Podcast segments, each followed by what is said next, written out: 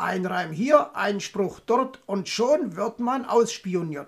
Potzblitz, das hätte ich nicht für möglich gehalten. Wenn ich das geahnt hätte.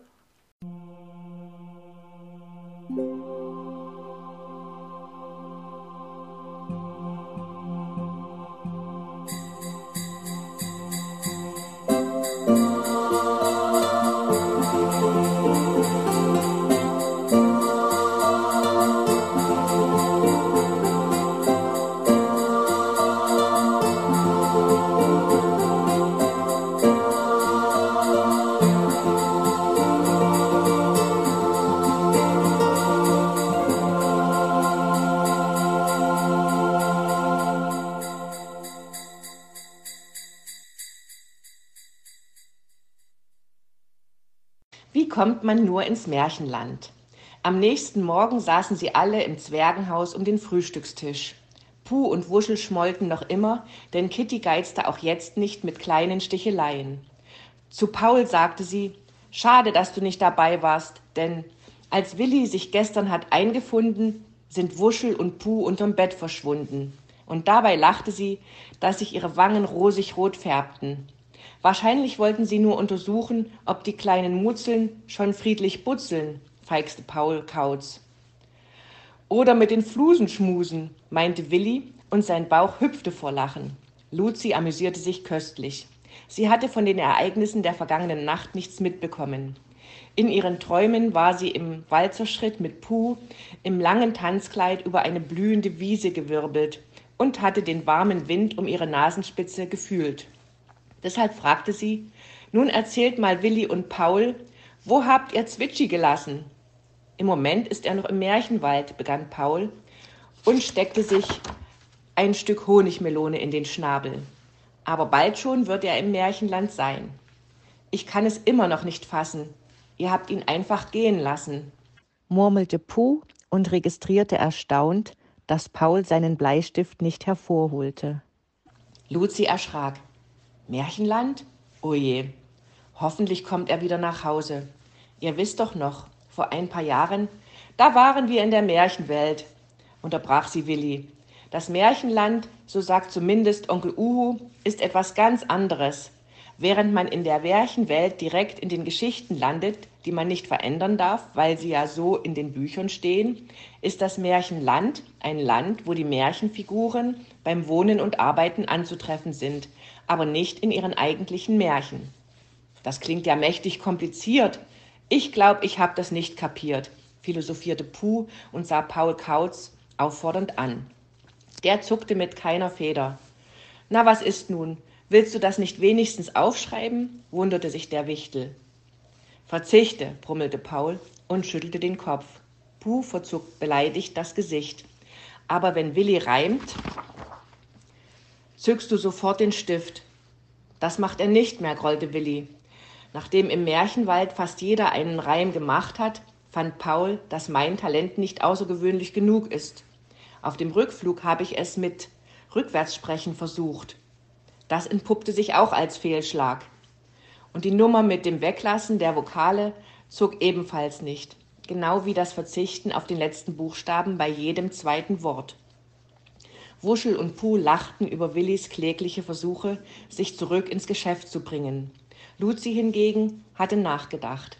Aber einen Reim könnten wir im Augenblick gut brauchen. Puhs Wunderspiegel kann uns ja vielleicht das Märchenland zeigen, wenn wir ihn höflich darum bitten. Willi, streng dich an, du bist unsere einzige Hoffnung, sagte sie. Das ist ja eine richtige Achterbahn der Gefühle mit euch. Zuerst erscheine ich wie ein Komet am Nachthimmel, dann stürze ich durch eure Ablehnung meiner Kunst in eine bodenlose Tiefe, und nun soll ich mich aus diesem Erdkrater wieder herausarbeiten, um erneut für euch zu leuchten. Ihr habt Wünsche, maulte Willi. Also ich reich dir die Leiter, vielleicht hilft sie dir ja weiter, reimte Paul Kautz in der Hoffnung, Willi damit einen kleinen Schubs in die richtige Richtung zu geben. Ich danke dir, mein lieber Paul, zum Fliegen bin ich viel zu faul, reimte Willi. Prima, applaudierte Luzi. Willi war auf dem richtigen Weg. Puh verzog das Gesicht und wollte etwas sagen. Doch Luzi trat ihm gegen das Schienbein und flüsterte: Lass ihn, Nur noch ein paar Zweizeiler zum Aufwärmen und dann aktiviert er uns bestimmt den Zauberspiegel. Woher willst du das wissen? zischte Puh wütend und rieb sich die getroffene Stelle. Ich weiß es eben, sagte sie bestimmt. Paul hat mir fast das Herz zerrissen, wollt von den Reimen nichts mehr wissen, fuhr Willi fort. Ich setz uns noch mal Kaffee auf, seufzte Puh, der sich ablenken musste und ließ Wasser in die Kanne laufen. Huhu, da ist er ja. Passt mal gut auf, Wunderspiegel. Reich uns die Hand und zeigt Zwitschi im Märchenland brach es aus Willi plötzlich heraus und Puh schüttete das Wasser vor Schreck neben die Maschine. Ganz schön holprig, aber es könnte gehen, murmelte Luzi. Du hattest schon bessere auf der Pfanne, kritisierte Paul und stöberte in seinen Notizen. Ich glaube, der Spiegel stellt nicht so hohe Ansprüche, meinte Wuschel. Banausen, maulte Willi. Bevor ihr euch weiter bei unserem armen Poeten beklagt, könnten wir es nicht einfach mal probieren? schlug Kitty vor, die schon fast vor Neugier platzte. Und so probierten sie es. Leider zeigte sich auch nach mehrmaligem Aufsagen des Verses kein Erfolg. Los, Willi, denk nach, dir muss noch was Besseres einfallen, forderte Luzi. Sonst verpassen wir noch die Abreise. Willi maulte. Unter Druck kann ich nicht dichten. Dann lasst dir eben Zeit damit, aber mach schnell, meinte Luzi. Lasst mich doch wenigstens mal eine einzige Minute lang nachdenken verlangte er, und die Wichtel legten ihre Finger an den Mund und zischten einander Psst zu. Wald, kalt, bald. Nee, ach Menno, Reise, leise, Meise, Mist, so wird das nix, meinte Willi unzufrieden und ließ die Flügel hängen. Wie wäre es mit Wunderspiegel, nimm uns alle hier an die Hand und begleite Zwitschis Reise ins Märchenland, schlug Paul vor. Das holpert aber erst recht, so als wenn man mit Herrn Fuchs Elektroschlitten über eine Schotterpiste fährt. Wenn nicht noch schlimmer, meinte Willi. Aber stecken geblieben ist mein Spruch nicht, ganz im Gegensatz zum Schlitten, verteidigte sich Paul. Aber er war kurz davor, erwiderte Willi.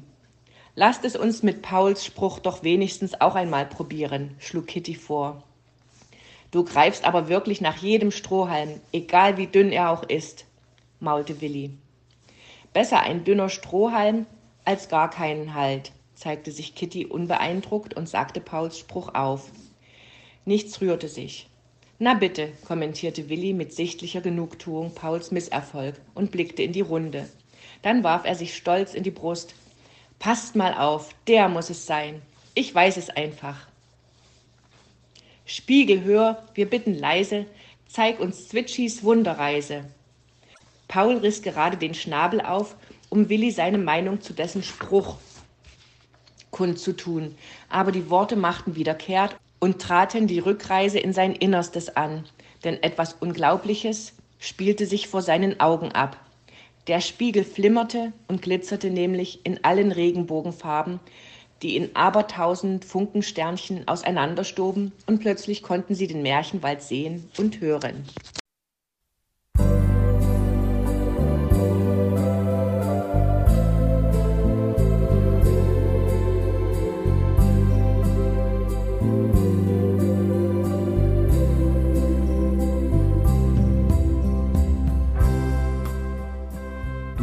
Hörtest eine Audioproduktion von Blinzeln Media, zu finden im Internet auf www.blindzellen.org.